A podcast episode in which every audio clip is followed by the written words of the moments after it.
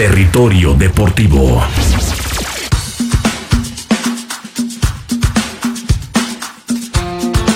Entraste al territorio deportivo.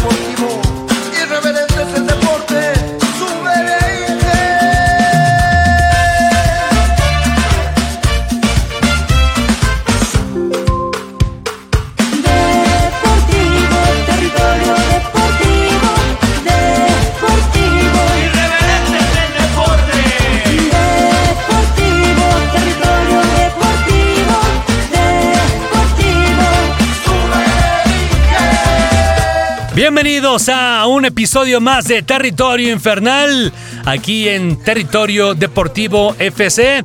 Un gusto acompañarles como siempre para platicar de la actualidad del Diablo, de los Diablos Rojos de Toluca y estamos listos para hacerlo.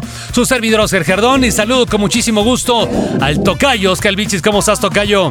Muy bien, bienvenidos a un podcast más Territorio Infernal, listos para llevarles la mejor información del diablo. Toca contra Santos, vamos a ver qué tal le va, quédese con nosotros. Quédese con nosotros, mi estimado Diego, ¿cómo andas? Muy bien, bienvenidos a toda la gente que nos sigue en Spotify. Hoy en un nuevo episodio de Territorio Infernal donde estaremos comentando el cierre de torneo del Club Deportivo Toluca que se enfrenta al conjunto de Santos en el territorio Santos Modelo, un lugar en donde el equipo rojo en las últimas fechas no le ha ido muy bien. Quédese con nosotros, así que arranquemos si les parece bien analizando este partido con 12 cuadros y como bien lo decían eh, mis compañeros, arrancaron bien el torneo, pero que han venido eh, pues en una caída importante en el cierre. Sobre todo se nota más la caída porque tanto Santos como el cuadro de Toluca están o estaban entre los cuatro primeros lugares de la tabla general como calificados directos a, la fiesta grande. Sin embargo, el despertar de otros equipos ha provocado que tanto Santos como Toluca empiecen a caer posiciones. El equipo de Santos, si no me equivoco, es quinto de la tabla general. Entonces es un rival, como quiera que sea, de cuidado al que va a enfrentar el equipo de los Diablos Rojos de Toluca, que además, habremos de decirlo, pues está teniendo una racha eh, importante también de partidos sin ganar, ¿no? Que ya estaremos dando detalle los números del equipo de Toluca eh, y los rivales a los que va a enfrentar, pero el más inmediato es obviamente el equipo de Santos y contra ellos va a tener una dura prueba. Porque ya dejó ir puntos en casa contra Monterrey. Creo que de los que se vienen, los rivales que se vienen, este también podría ser uno de los a modo, si lo vemos fríamente, ¿no? De los más parejos, no creo que sea modo, sobre todo por lo que mencionaba en, en la introducción. Toluca tiene cuatro años sin, sin, ganar en el TCM. La última ocasión que lo hizo fue en los cuartos de final de la liguilla de 2017, el año del centenario, en donde ganan con tantos de cuatro jugadores, bueno, tres jugadores que ya no están en la institución y uno más que no que tiene la pólvora mojada. Hablamos de Enrique Triverio, quien en ese encuentro venía regresando de esa fatídica suspensión que tuvo, de, eh, me parece que fueron ocho partidos después de la agresión a un árbitro en la Copa MX frente a Morelia, y desde entonces el equipo rojo no gana en la comarca lagunera y también tenemos como antecedente importante la última final que jugaron estos dos conjuntos, en donde Toluca llegaba como líder general, como el favorito, el líder de la competencia, Santos se lleva la ventaja en el TCM y posteriormente en el Nemesio 10 deja esa herida marcada en muchos aficionados de Toluca porque fue la última ocasión en la que vimos un equipo compacto, alegre, que daba resultados en el terreno de juego y a partir de ahí vino el desplome con las salidas de jugadores importantes y la mala llegada de muchos refuerzos con esa gran inversión que hizo en 2019 y que no le dio rédito para absolutamente nada al cuadro mexiquense. Tocayo. Tiene que ser un partido parejo y es que eh, ambos equipos llegan con aspiraciones diferentes pero iguales al mismo tiempo. Eh, Santos modelo, eh, Santos, perdón, Santos Laguna quiere consolidarse en la parte alta de la tabla, quiere uno de esos puestos eh, que te clasifican directo a la liguilla. Toluca tiene que consolidar su trabajo a través de consolidarse en la parte alta para ser el que recibe en el juego en el que se disputa el boleto a liguilla. Entonces es un partido muy interesante, el quinto contra el octavo, Anto, ambos vienen con malas rachas, Santos viene de caer tres partidos prácticamente seguidos, Toluca cinco partidos sin ganar, entonces ambos necesitan los puntos, pero me parece que los necesita todavía un poco más el Toluca.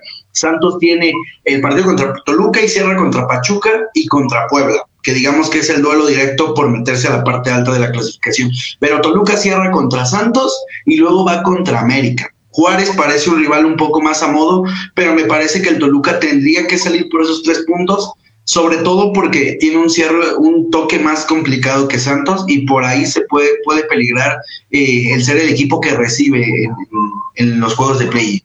Vámonos a, lo que es la estadística. Estadísticamente hablando, lo que es este partido del cuadro de Santos, el equipo de la comarca lagunera que será local, obviamente ante el cuadro de Toluca, tiene siete partidos en casa. Solamente una derrota para Santos allá en la comarca lagunera. Va a ser un duelo realmente en donde Santos parece que está haciendo valer una vez más la localía, ¿no? Recordándonos eh, lo que era un poco el Estadio Corona, que era una frontera realmente infranqueable para los eh, visitantes, como lo era también y lo fue todavía hasta hace algún tiempo el, el, el, el infierno, el equipo, la casa de los Diablos Rojos de Toluca. Pero allá en Torreón solamente una derrota para el equipo de Santos fue contra León. Tiene tres juegos sin ganar exactamente como lo decía el tocayo, lo cual también implica estos eh, tres juegos sin ganar, dos derrotas, un empate, un punto de nueve disputados para Santos.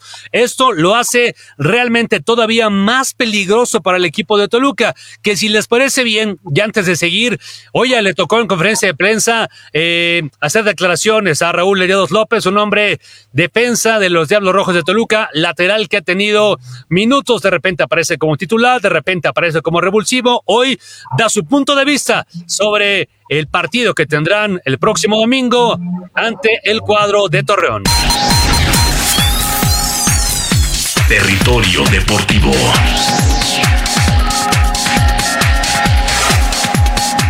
Ser un rival fuerte, sobre todo en casa.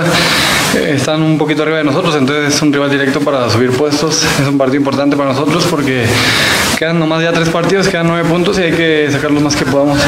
Torreón es una plaza difícil, el calor, eh, la cancha, ellos eh, creo que es el equipo que corre más en, en, la liga, es un equipo muy dinámico, muy intenso, entonces hay que trabajar eso, no hay que ordenarnos, no hay que no hay que estar eh, muy partido del equipo, hay que apoyarnos entre todos y hay que hacer un buen partido allá. Hay que tratar de robarles la pelota, eh, el, el ser intensos en la marca, el ganarlos mano a mano y, circular mucho la pelota, no desesperarnos y, sabemos que tenemos un, buen poder ofensivo y que va a caer el gol. Sí, quedan tres partidos, ahí, estamos en, zona de repechaje, hay que elevar lo que más podamos. Todavía que tenemos esperanzas de quedar en el cuarto lugar si ganamos tres partidos y, eh, y algunos resultados se dan, pero todo es posible en el fútbol, entonces hay que luchar por esos tres puntos primero el domingo. Sí, estamos trabajando fuerte día a día para mejorar la situación del equipo, para quedar en un mejor puesto para, para pelear el, el título. Territorio Deportivo.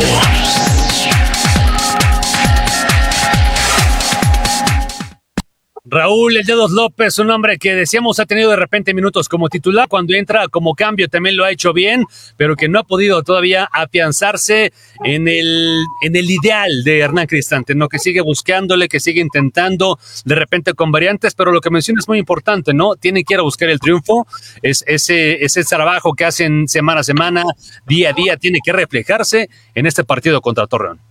Por la cercanía que hay entre los dos en la tabla general, podría decir que este es un partido, el partido más importante para ambos de los 17 que tienen o tuvieron.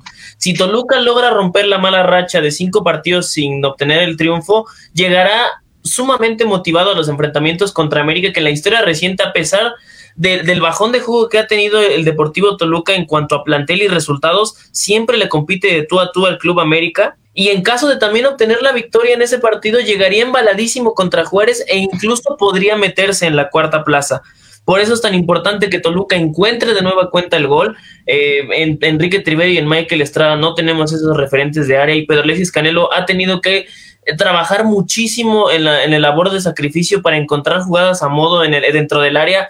Eh, en el análisis táctico que yo realizaba de, de los dos últimos encuentros de Toluca frente a León y Monterrey, Vemos que Estrada se queda parado cuando llegan los, los, extremos a zona de centro y el que tiene que recorrer prácticamente todo el área para encontrar un remate es Pedro Alexis Canelo, que llega muy condicionado, muy cansado a los cierres de partido y también Rubén Zambuesa no puede cargar con, toda la, eh, con todo el peso ofensivo de este equipo. Han desaparecido Kevin Castañeda, nadie se acuerda de Joao Plata, que lleva dos encuentros sin estar siquiera en la banca. Pablo López no es una opción y lo de Isaías Violante me parece un proyecto interesante, pero de nueva cuenta, como lo hemos venido platicando, no puedes quemar a tus jóvenes promesa de esa forma, pensando que son la solución en un plantel bastante cortito y que tampoco tiene muchas ideas para trabajar al frente.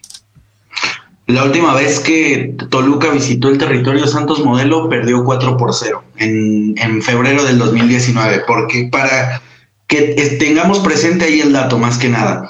Luego vamos al tema de la generación ofensiva del conjunto del Toluca y concuerdo totalmente con Diego, eh, no es posible que Joao Plata esté desaparecido, lo mismo que tampoco Pablo López no tenga siquiera la posibilidad de mostrar por lo menos, eh, por lo menos con unos minutos de lo que puede ser capaz. Sin embargo, también creo que pasa por un tema interno del club. Y si Cristante considera que estos futbolistas no son elegibles para disputar el partido, tenemos que entender que por algo es. Ya sea porque les caen mal o ya sea porque simplemente los entrenamientos no observa un buen rendimiento, pero algo está pasando al interior de Toluca. En el tema de Violante me parece una opción refrescante para lo que había venido trabajando el Toluca al tener futbolistas que puedan abrirse por la banda y llenar de centros a los delanteros me parece muy interesante, pero volvemos a lo mismo que mencionó Diego, Toluca no tiene variantes a la ofensiva, trabaja bajo cierto sistema y cuando el sistema no funciona no tiene capacidad de reacción. Entonces yo creo que eh, tendría que o tendríamos que empezar a ver ya en este momento eh, a con nuevas variantes para el eje de ataque porque se le está complicando mucho al Toluca en el tema del gol.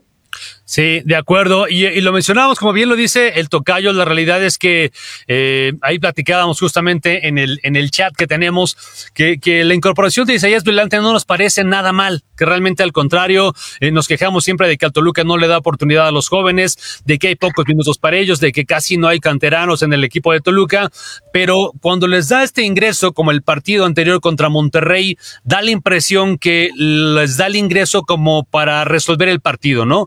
Como un revulsivo. Esa es la impresión que da. Y los chavos obviamente se sienten con esa carga, con esta responsabilidad de, de ser quienes le cambien la cara al equipo, ¿no? Y creo que eso, más allá de ayudarlos, termina perjudicándolos. Eh, el paso de los jóvenes, el camino de los jóvenes, creo que tiene que, ser, tiene que ser paulatino. Me parece que tiene que ir de a poco, poquito a poquito, ir acompañando eh, de, los de, de, de los más experimentados para que empiecen a tener minutos, empiecen a generar confianza y poco a poco empiecen a aportar cada vez más con este, con este cuadro de Escarlata. Pero bueno, son las decisiones de Hernán Cristante. Como bien lo mencionaban, ni Joao Plata, ni el caso de Pablo López están teniendo minutos. Hay de verdad muchas opiniones en, ese sentido de la afición. Ustedes son quien tienen obviamente eh, el mejor punto de vista y nos gustaría leerlos también aquí a través de, de, pues, de, la opinión de Territorio Deportivo, que nos digan qué opinan de esto, ¿no? De esto que está pasando, que parece realmente ya eh, un déjà vu y, algo muy repetitivo que decimos semana a semana,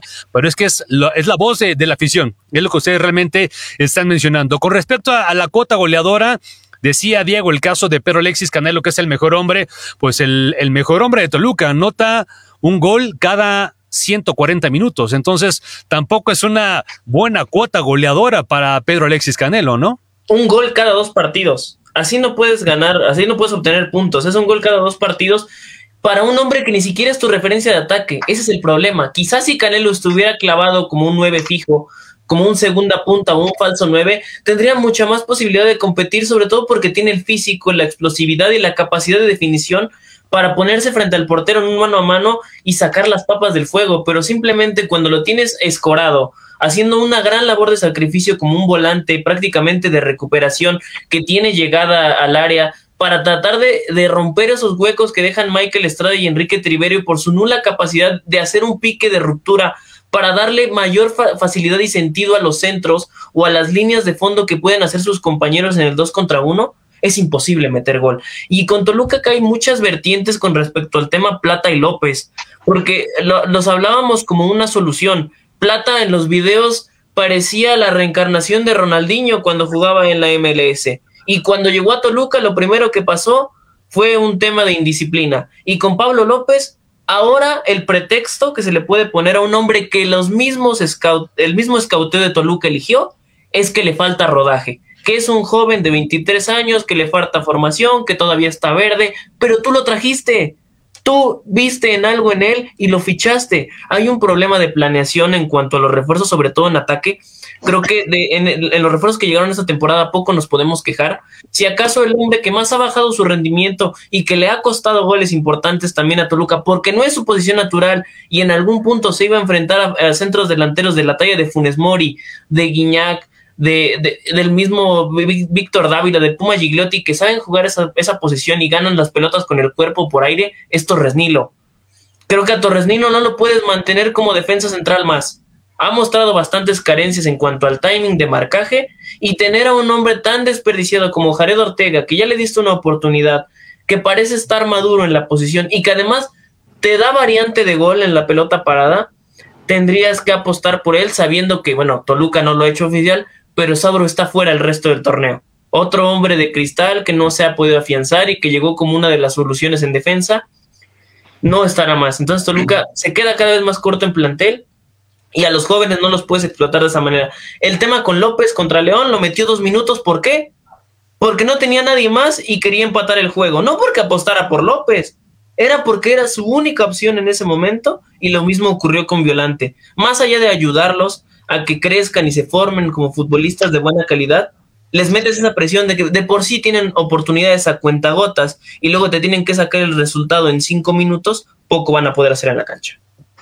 Voy a retomar el tema de los canteranos para mencionar rápidamente. No creo que sea un tema de que si los quieres quemar o no. Simplemente si tú volteas a la banca del Toluca no vas a encontrar opciones ofensivas. Sí, nos quejamos mucho de que la opción como revulsivo para intentar buscar o empatar partidos eh, del Toluca es muchas veces Enrique Triverio. Pero si no está Plata y si no está Pablo López y si Dizar no te está dando resultados, realmente no tienes de dónde eh, acudir cuando tienes una situación de emergencia de cara al gol. Ese es el problema con el Toluca, que si es el escen- escenario ideal o no el, para el ingreso de Violante, evidentemente no lo es. Estos futbolistas tienen que desempeñarse en partidos que estén ya resueltos para que lo hagan sin presión.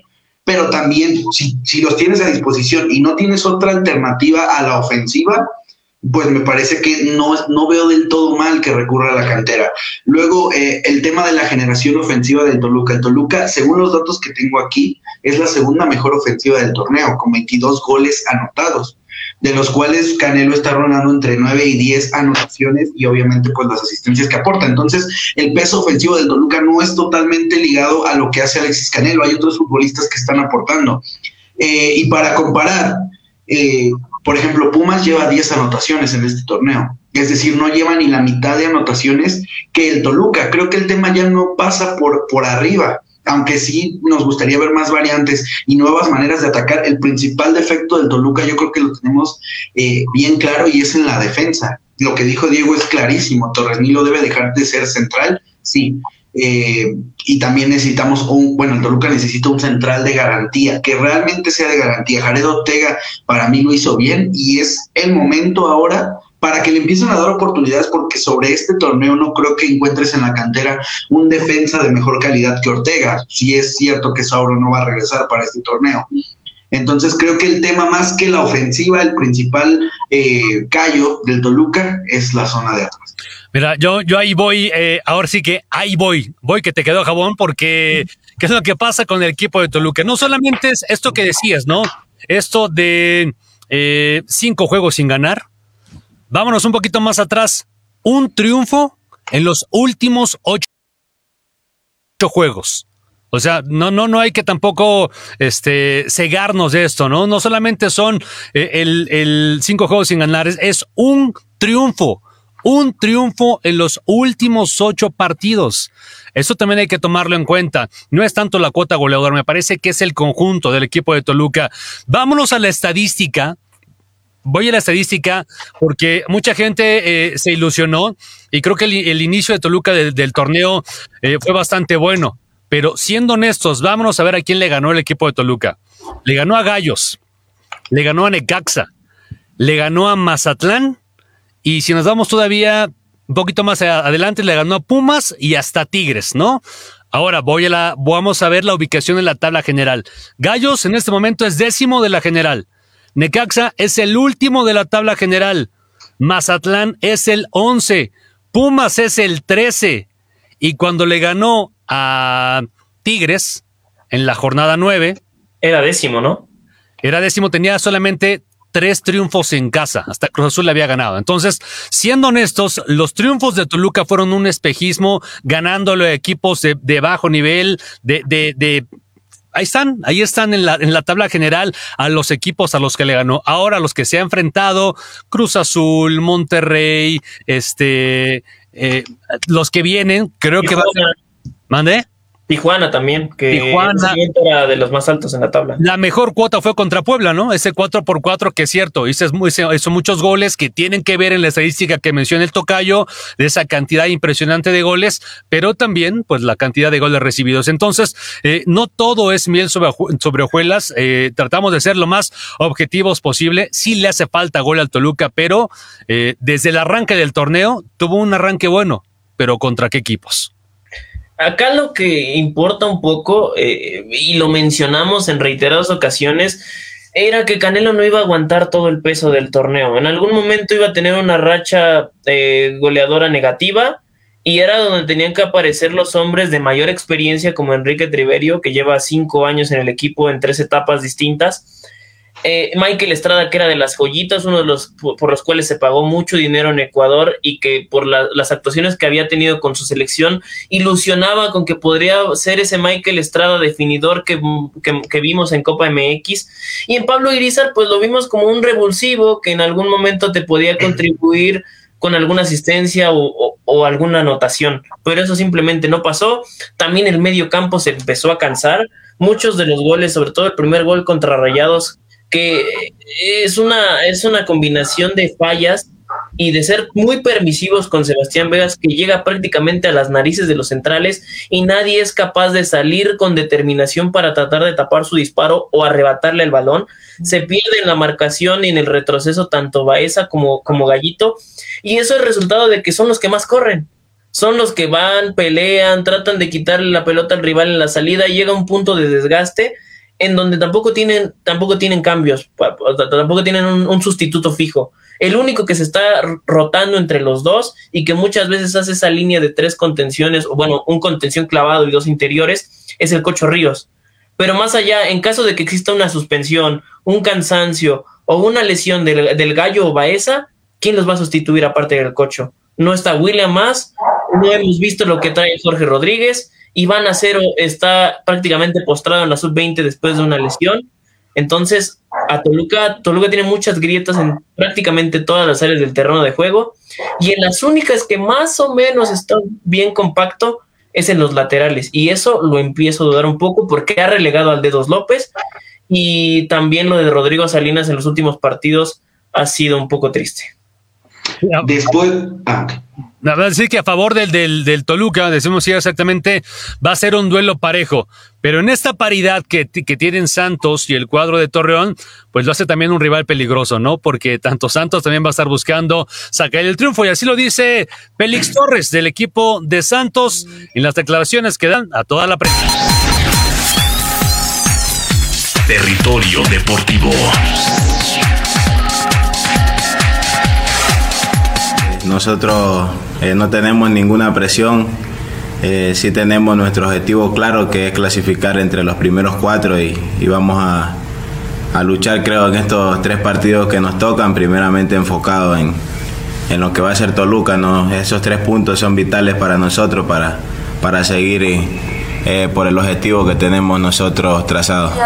¿Cuáles son las cosas que debe de modificar el equipo para poderse enfrentar a Toluca después de lo visto frente a Gallos, donde no tuvieron casi llegada al frente? Pues creo que nosotros eh, nos falta concretar, creo que generamos muchas jugadas, pero no, no terminamos con- concretando de la mejor manera.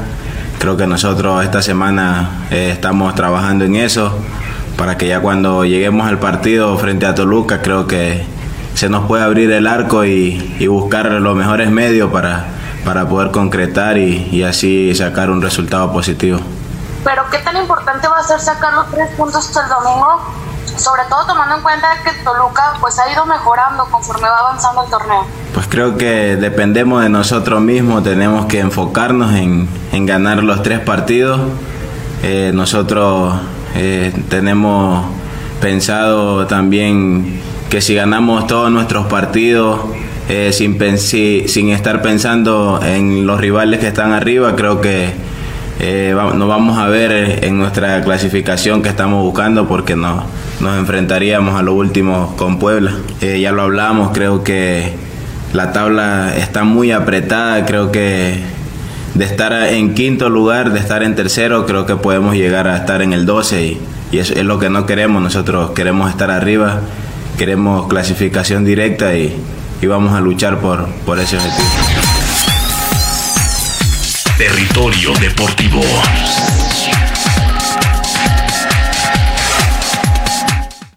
Lo que mencionábamos, no va a ser realmente complicado porque ellos también están buscando cerrar y sobre todo en casa sacar los- la mayor cantidad de puntos posibles. Yo creo que el torneo del Toluca ha sido un torneo de momentos. El primer, la primera etapa del torneo fue una etapa de sorpresas donde no esperábamos que el Toluca revirtiera un mal juego que había durado eh, varios torneos con varios técnicos y lo empezó haciendo bien. Hay un punto de inflexión, una ruptura a, eh, raíz del juego contra Tigres en el que se gana 1-0. Venían rivales a modo, entre comillas, lo que es Pachuca, Puebla y Atlético de San Luis. Todos eran partidos en el calendario ganables y sin embargo se empataron. Entonces, creo que esto genera la segunda etapa del torneo de Toluca, que es la etapa de incertidumbre. Y luego llega la etapa de consolidación con los cuatro partidos que tanto platicamos durante este programa, que fue León, Monterrey, Santos y América. Hablamos de que en estos cuatro partidos tenía que consolidar lo que había hecho bien en las primeras jornadas. Vamos la mitad de estos partidos y la realidad es que no lo ha hecho, pero tampoco se pueden dar eh, las cosas por perdidas. Así como Toluca no viene bien y lo escuchamos de Félix Torres, tampoco Santos llega en su mejor momento a este partido. No pudo con Querétaro, que con todos mis respetos, respetos, Querétaro ha hecho buenos partidos, pero no es ni por asomo un equipo realmente competitivo como sí lo han mostrado ser Santos y Toluca. Entonces creo que llega un momento, un punto de inflexión para el Toluca, porque de los nueve puntos que quedan al tiro, yo creo que por lo menos cuatro se pueden estar firmando en las próximas fechas. Un empate con Santos sería muy positivo por las circunstancias en las que llega el Toluca. El América me parece que va a ser un duelo un poco más complicado, pero hay posibilidades de por ahí sorprender. Y, está el- y, y sobre todo porque América llega a este partido después del clásico joven. Hay que ver si llega a perder este partido, cómo va a llegar a la siguiente fecha. Y el duelo contra Juárez se tiene que ganar sí o sí. Por eso yo hablo de que el Toluca está luchando más por recibir en el play-in que por realmente buscar estos cuatro puestos, pero está perfecto que la mentalidad de los futbolistas, como escuchamos de Dedos López, sea la de tratar de ganar estos partidos para meterse a los cuatro primeros. Porque si vas con esa mentalidad, otras cosas positivas para el club pueden pasar. Igual la crítica ha sido un poco desmesurada para el trabajo de Cristante. Lleva un torneo en el banquillo desde su regreso. Todavía ni siquiera se acaba la, la, la fase regular y ya lo están acribillando porque no tiene soluciones. Pero ¿de dónde va a sacar soluciones si el banco está cortísimo? Entonces creo que hay que ser paciente con uno de los técnicos que mejor juego le ha dado al Toluca en los últimos dos años. En eso estoy totalmente de acuerdo. Esas campañas de fuera Cristante me parecen desmesuradas. Eh, él mismo ha sido autocrítico. Eh, en la última conferencia de prensa lo mencionó claramente. eh, que, le, que, le, que le da que le dio vergüenza el partido que hicieron contra Monterrey, sobre todo en el primer tiempo, donde no tuvieron volumen de juego. En sus propias palabras, hicieron un partido muy soso y que no pueden, no pueden eh, avergonzar de esa forma la camiseta de Toluca, que es una de las más importantes del fútbol mexicano. Concuerdo, pero también muchos de los partidos que se han perdido o empatado han sido por su culpa. Y eso tampoco, tampoco lo vamos a eximir. O sea, Cristante ha hecho un muy buen trabajo y le ha dado un upgrade a este equipo que la temporada pasada estaba en el lugar 13, 14 de la tabla general, rasgando apenas el, ansiado boleto para el repechaje. Y ahora lo tenemos con posibilidades de ser cuarto de la general con una combinación de resultados. A mí me parece igual increíble que el equipo se ponga como, como medida más alta el obtener los, todos los puntos restantes, porque también esto es, como, esto es como por descarte, como en la escuela. Yo voy por los nueve puntos que quedan, pero sé que en el camino me puedo dejar algunos y que mi límite es obtener tres o cuatro para asegurarme el pase al repechaje. Prácticamente el 80 o 90% de los equipos que, superan la marca de los 20 puntos tienen un lugar asegurado en los últimos 12. Ahora la situación, y también eh, citando a Félix Torres, la tabla está apretadísima. Hasta Necaxa, que es último, puede entrar al final al repechaje. Entonces no puedes permitirte perder un partido porque es una montaña rusa. Puedes empezar en el quinto, una derrota y estás en el onceavo. Y para el calendario que, le resta a Toluca, la verdad, sinceramente, y por el volumen de juego y la nula capacidad de reacción que han mostrado en los últimos encuentros, yo los veo sumando únicamente contra Juárez. Y mira que Juárez da muy buenos performances, por ejemplo, el partido del día de ayer, en donde tuvo contra las cuerdas a Tigres y en un abrir y cerrar de ojos le dan la vuelta, pero Juárez no juega, no juega mal y tiene uno de los mejores delanteros de la liga y tiene un Marco Fabián que poco a poco se empieza a sentar con el equipo y Poncho Sosa impregnándole su idea de partir por el orden y jugar un poco más al contragolpe. Entonces esas son las desventajas que tiene Toluca sobre el resto, porque Santos cierra contra Pachuca, que es un rival a modo o ganable, y contra Puebla, que quizá es, eh, quizá es el más peligroso de, de esos cuatro que están ahí, pero Toluca tiene que comenzar a sumar sí o sí si no quiere retroceder más puestos. Yo creo que otro, otro punto que tendrá en contra el cuadro de Toluca es, es eh, el asunto de jugar de visita, ¿no? Solamente un partido ganado de visita. Ha jugado, tiene tres derrotas, eh, si no me equivoco, eh, solamente un triunfo que fue contra Tigres, un, un, un triunfo ahí también con polémica y todo, sobre la hora, sobre el tiempo, como usted quiera, pero solamente un triunfo de visita. Eso obviamente también le juega en contra. A favor tendrá Toluca, eh, pues que tal vez la defensa de, Santos no es la mejor, que la ofensiva de Santos no es la mejor. El mismo Félix Torres lo dijo, ¿no? No, no tienen tanta llegada, se les fue Furch para este torneo, que era su mejor hombre, con Geraldino, que creo que no han tenido tampoco esa cuota goleadora. Entonces creo que eso lo podrán aprovechar. En la portería sí tendrá un Carlos Acevedo que es el Richard Tex Tex del fútbol mexicano y que de repente se hace unas muy buenas atajadas, pero también de repente se avienta unos buenos osos. Y la realidad es que sí, es un partido muy parejo, la tabla está muy pareja, eh, lo vemos con el propio equipo de León, ¿no? Que tuvo un arranque flojísimo flojísimo el arranque de León. Eh, tiene más derrotas que Toluca, tiene seis derrotas el equipo de León y está arriba en la tabla general del equipo de Toluca. Entonces, eso realmente nos habla un poquito de cómo está de apretada la liga. Y es por eso que este partido contra Santos, si se logra rescatar el empate, me parece que sería visto como un triunfo para los Diablos, ¿eh? Sí, definitivamente el empate es la renta, digamos, más accesible para el Toluca, aunque veo, sigo viendo bien que se piense en la victoria en este partido. Luego el Toluca está en octava posición.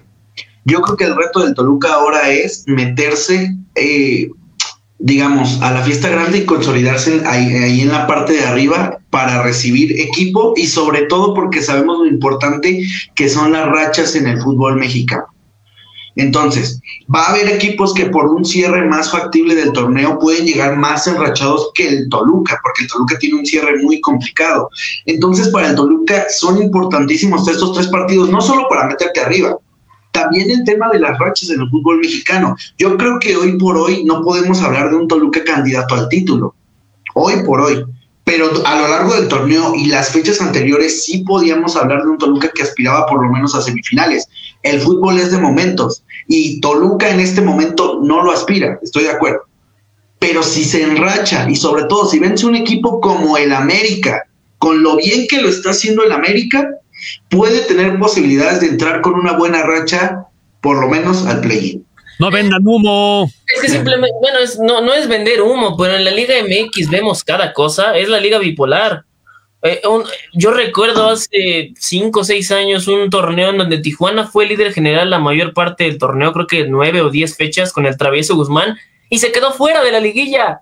Y eso, eso en otras ligas no sucede, al contrario, hubieran, hubieran aumentado su cantidad de puntos. Entonces, aquí le ganas a, le ganas a cualquier rival y subes puestos, más allá de, de, permanecer en el mismo sitio o de bajar, subes puestos. Ahora, hay, hay algo que, que, casi nadie platica. Atlas está en sexta, en sexta posición, si no me equivoco, el conjunto rojinegro con 21 sí, unidades, sí. pero sí. tiene que abolir la multa. Si Atlas queda último de la porcentual, pierde su derecho a ingresar a la fiesta grande de repechaje. Entonces quedaría un puesto extra. Si es que no logra obtener la cantidad de puntos suficiente como para quedar arriba de San Luis, que también ya lo está apretando la quema. Y como lo dice el tocayo, Toluca tiene que, tiene que concentrarse en quedar ahí en el sándwich, entre el 6 y el 7, para poder recibir un, un, equipo un poco más, un tanto más cómodo en la repesca.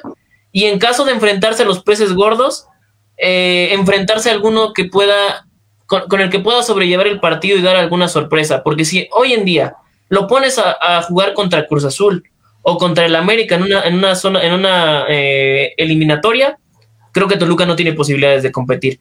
Pero si lo pones contra Rayados o contra Puebla, tiene las facultades para ganar ese partido o por lo menos complicar la rival. Entonces ese es el objetivo para Toluca, quedar en el sándwich y primero, pues obviamente sellar su pase al repechaje. No, y lo primero es sacar puntos allá en Torreón, ¿no? Creo que, como dices tú, tal vez no, no te cambia mucho, no te inspira mucho, tal vez no te enraches eh, en, en, tres partidos, que es lo que le queda al torneo, pero sí te, se mueve tu posición en la tabla o se conserva. Lo decía el mismo Félix Torres, ¿no?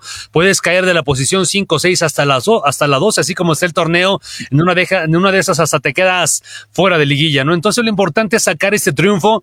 Toluca tendrá que ser muy inteligente, muy mesurado, tal vez hacer un juego distinto un juego todavía mucho más precavido, eh, no sé, como el que vimos contra quién les gusta, contra Tigres. Tigres, ¿no? Contra Tigres, así echado para atrás por completo, ¿no? El equipo eh, con tres contenciones, eh, muy eh, agazapado, esperando por ahí algún descuido, que fue lo que ocurrió.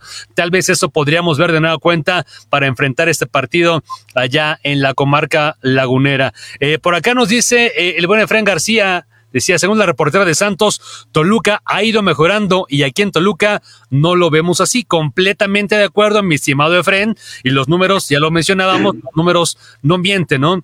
Un triunfo en los últimos ocho partidos para el Diablo, pero bueno, tendrá que sacar la casta, eh, empezar a, sacar este punto.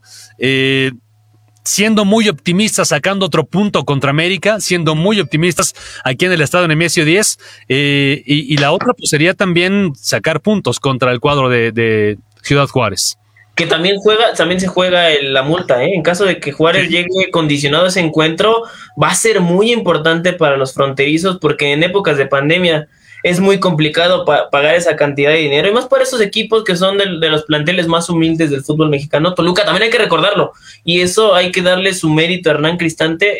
Toluca es la nómina 14 y aún así está peleando con, con, los, con los equipos que tienen mayor desarrollo económico. Y, y él lo dijo, ¿no? O sea, él lo dijo, o sea, no esperen que este torneo o al final de ese torneo Toluca sea campeón. Digo, también hay es que una reconstrucción gradual. Claro. O sea, poco a poco se van a ir deshaciendo de los jugadores que experimentados que ya no le aportan mucho. También es una época importante porque después de este torneo se verán las posibles renovaciones, quién entra en planes, quién no, quién se puede retener, quién pide más dinero. Eh, es una situación compleja la que vive Hernán Cristante y por eso habrá que darle su debido tiempo para trabajar. Misma, misma situación con Santos, que a Santos yo, yo lo veía como uno de, de las decepciones del, del, certamen y me ha dado una grata sorpresa, sobre todo dándole oportunidad a los jóvenes. Algo que sobre todo en un técnico extranjero no se ve mucho.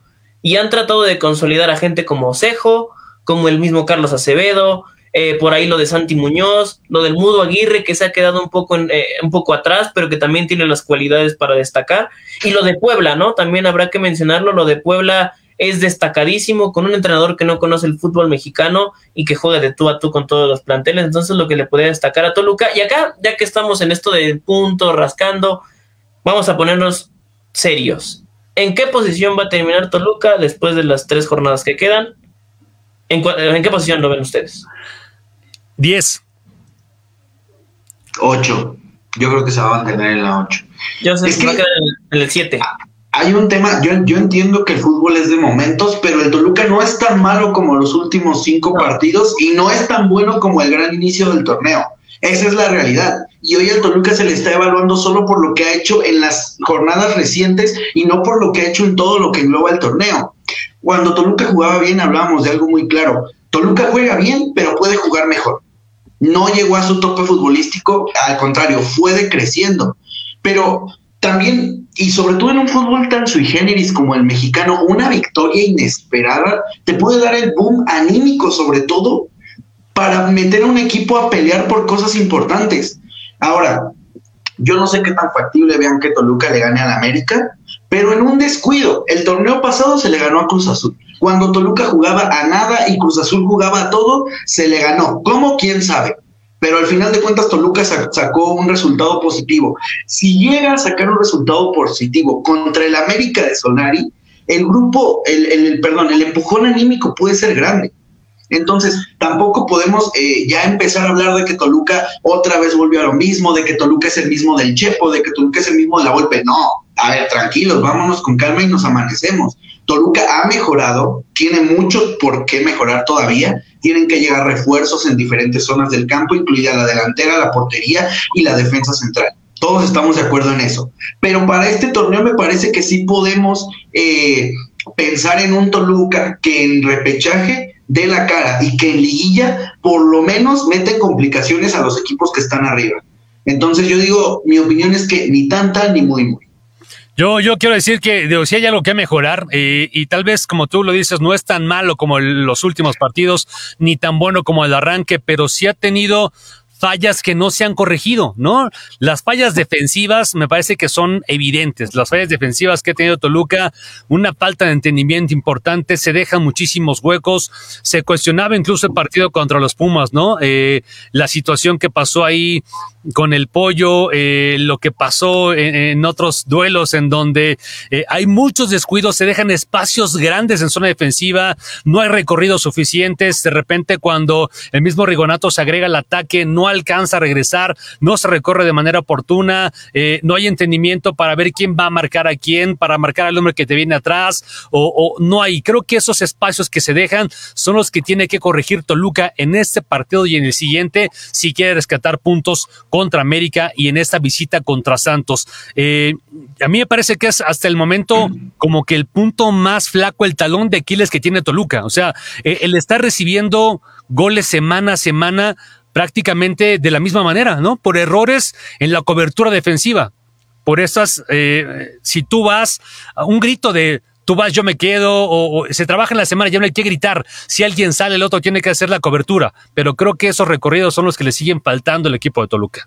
Pero es que no tienen con quién cubrir esa- esas posiciones del terreno de juego. O sea, el tema Pero pasa es por que ahí. incluso ¿Cuándo- los equipos centrales, tú ya sabes por sistema. Pero Torres Nilo no es central. No se recorre. Pero si te plantas O sea, Torres Nilo nunca, nunca, nunca, nunca en, en la carrera de Torres Nilo yo lo había visto jugar como central. Nunca. Siempre había sido lateral izquierdo. Con Tigres toda su carrera lateral izquierdo. En selección mexicana lo mismo. No va a tener evidentemente la experiencia para jugar en esa zona del defensa central. Y Cristante no confía en Jared Ortega y Gastón Sauro se le cayó. Pero fíjate, Entonces- que incluso se han visto las, fal- las fallas en zona defensiva, que incluso el partido pasado de jugar de línea de cuatro se cambia a línea de cinco, jugando perdiendo 2 por 0, central. ojo, ¿eh? ¿Eh? O sea, no estaba empatado el partido. Toluca necesitaba dos goles y aún así tuvo que reconvertir para que no le cayeran más en el camino. Ese es el problema, que Hernán Cristante empieza a replantear la zona defensiva cuando el partido prácticamente está perdido, o cuando hay una lesión, o, o cuando expulsan a alguien. Lo mismo que pasó con Barbieri, ¿no?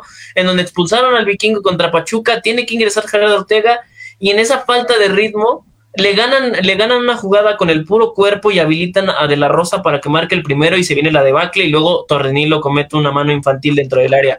Yo acá para, para señalar los errores defensivos que tiene que corregir Toluca y analizándolo, re- repitiendo los videos de los goles que, que le- que les anotan, eh, simplemente para, para ver el 1-1 contra León. Vas ganando 1 por 0. Hay una falta en contra tuya. Y el que es una jugada de pizarrón, un toque cortito en donde no hay nadie que salga a tapar ese centro y el que tiene que ir a buscar como lateral auténticamente que no que el balón no se proyecte al área al área de, de los suyos es Zambuesa.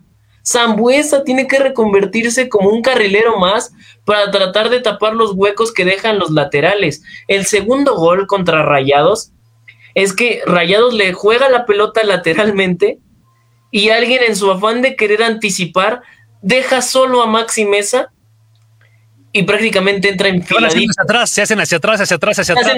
le sale la marca. Y Que eso es algo que hacen desde la golpe, ¿eh? o sea, el de marcar hacia atrás, marcar recorriendo metros hacia atrás. Pero, pero, Pero- son, son fundamentos de un defensa. O sea, tú no puedes, mínimo te le paras enfrente, volteas a ver de reojo en la portería y le Pero- cierras el ángulo para que no vayan el disparo por esa parte, ¿no? Pero a ver, ¿quién, quién, es, quién es defensa ahí realmente? Barbieri nada más. Vámonos, Barbieri, exactamente, es el único, defensa central. Si te vas a Rodrigo Salinas, no está al nivel de Rodrigo Salinas del 2018, esa es la verdad. Si te vas a Rigonato, Rigonato según era un enganche que lo transformaron en lateral, quién sabe cómo. Y No, Torres. Nilo, Torres Nilo, que era un lateral izquierdo, termina jugando de defensa central. O sea, es una defensa sui generis reconvertida a las necesidades del club porque no se tienen a los futbolistas para cubrir esas posiciones. No está Sauro, que Chauro es bueno o es malo, pero es en defensa central y puede tener más oficio que lo que hace Torres Nilo. Jader Ortega debe de haber un problema ahí, supongo que con Cristante, porque se me hace muy raro que teniendo un defensa central bueno, que ya demostró que es bueno, que no solo cumple en defensa, sino también en ataque, no lo metas a jugar y prefieras meter a Torres Nilo y reconvertir a Rigonato, que sí funciona bien Rigonato como lateral en ataque. Pero en defensa, Rigonato, hay muchas jugadas, por ejemplo contra Cruz Azul, en las que no llega a hacer la marca, porque le falta velocidad y porque no tiene el oficio para saber en qué momento ir al ataque y en qué momento retroceder. Entonces yo creo que por ahí pasan los problemas de, de una defensa que está construida con, con retransformaciones de posición. Rápidamente, antes de que alguien más tome la palabra, eh, eh, el tema para que vean la gravedad del asunto es que es una defensa desbalanceada, porque tienes a jugadores nominales en su posición en el costado derecho, que son Barbieri y Salinas, y en el lado izquierdo tienes a gente improvisada, por así decirlo. Torres Nilo, que debería estar ocupando la, la, posición de Rigonato, y Rigonato, que debería estar volanteando por izquierda para que Jared Ortega, con las características de un central nominal que tiene altura, que tiene físico, que tiene timing para hacer barridas y despejar y, y hacer eh, escalonar cuando hay un mal posicionamiento por parte del lateral, lo tiene sentado en la banca. Entonces ahí, e incluso también, si sientas a Rigonato un partido, que para mí lo ha hecho bien y merece quedarse con el puesto, pero quizá probando, experimentando un poco con la, con la, con la excusa, si lo podemos llamar de alguna forma, de que no hay variantes ofensivas, tal vez pones a, Torres Nilo en su posición adecuada, que es la lateral izquierda, formas una, quizá con línea de 5, una línea de 5, en donde juegue Torres Nilo como líbero, para darle esa capacidad de salida y de recorrido. Javier Ortega y eh, Barbieri como centrales fijos, y como stoppers, Salinas, bueno, como carrileros, eh, Salinas y Torres Nilo, le podrías dar algo más de llegada al equipo y tampoco lo dejarías tan desbalanceado en defensa. Esa puede ser alguna de las variantes que tiene Toluca con respecto al material humano que tiene creo que ese podría ser la formación que más adecua al sistema táctico que podría implementar Hernán Cristante para el cierre de torneo. Tendría que hacerlo de esa manera, tendría que funcionar así, comenzar a funcionar así, eh, con estos errores que seguramente ya están detectados y tal vez por eso mismo, ¿no? En el partido pasado cambia línea de cinco para tratar de que los errores sean mínimos, ¿no? Pero eh, con eso también pierdes algunas otras cosas, tiene que haber un, un hombre sacrificado.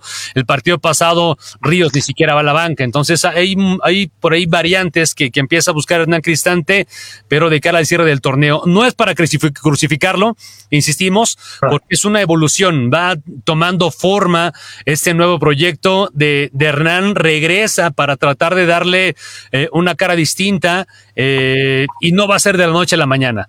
Ya comenzó a sacar algunos jugadores, ya salieron del equipo, otros eh, tuvieron una segunda oportunidad eh, y bueno, habrá quienes se vayan, otros tal vez alcancen a, a pasar un torneo más pero la realidad es que este Toluca le hace falta todavía una serie de cambios para que empiece a funcionar en un 80%, en un 90%, no, no digo al 100, un 90% hay que afinar detalles realmente, o sea, hay que consolidar una defensa positiva, es la tercera mejor ofensiva del torneo, en contraposición con que es también la quinta peor defensiva, con una cifra de eh, recibir prácticamente 22 goles, si no me recuerdo, no, 19 goles.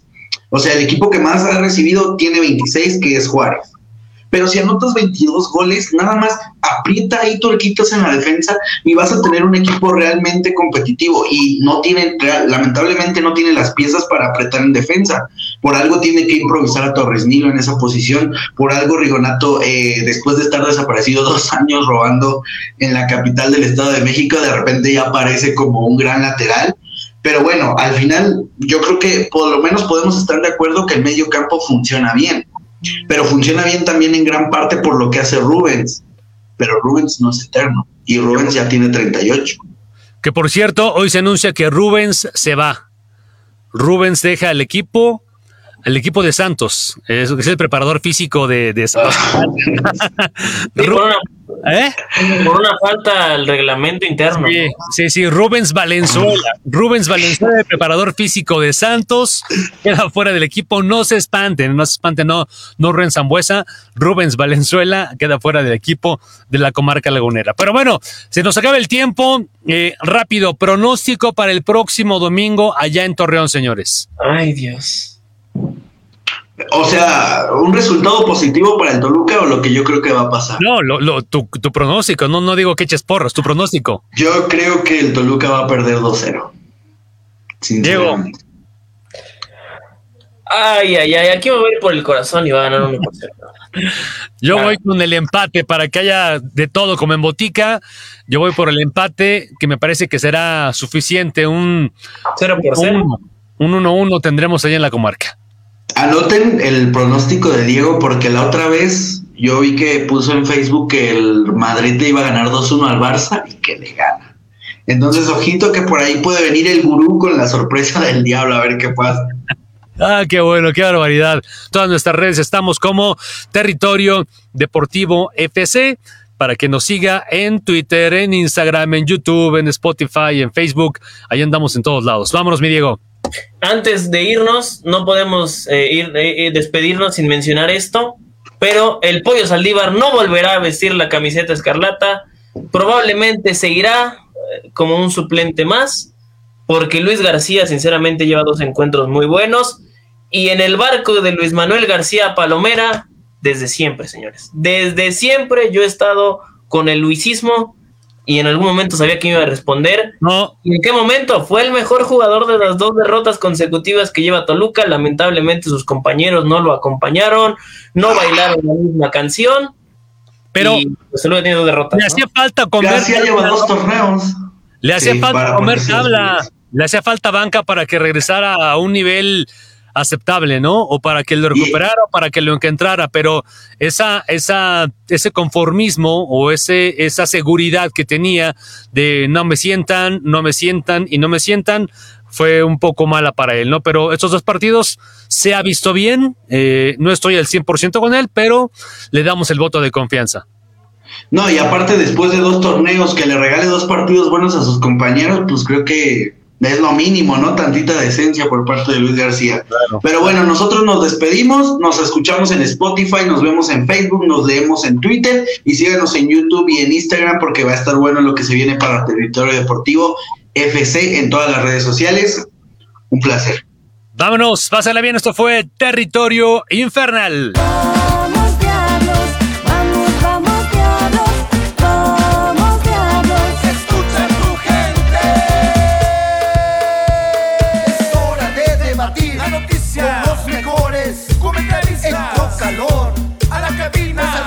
padrino, casi lo lincha. Iri Rodrigo, al aire entrando. El América y la Chivas. Solo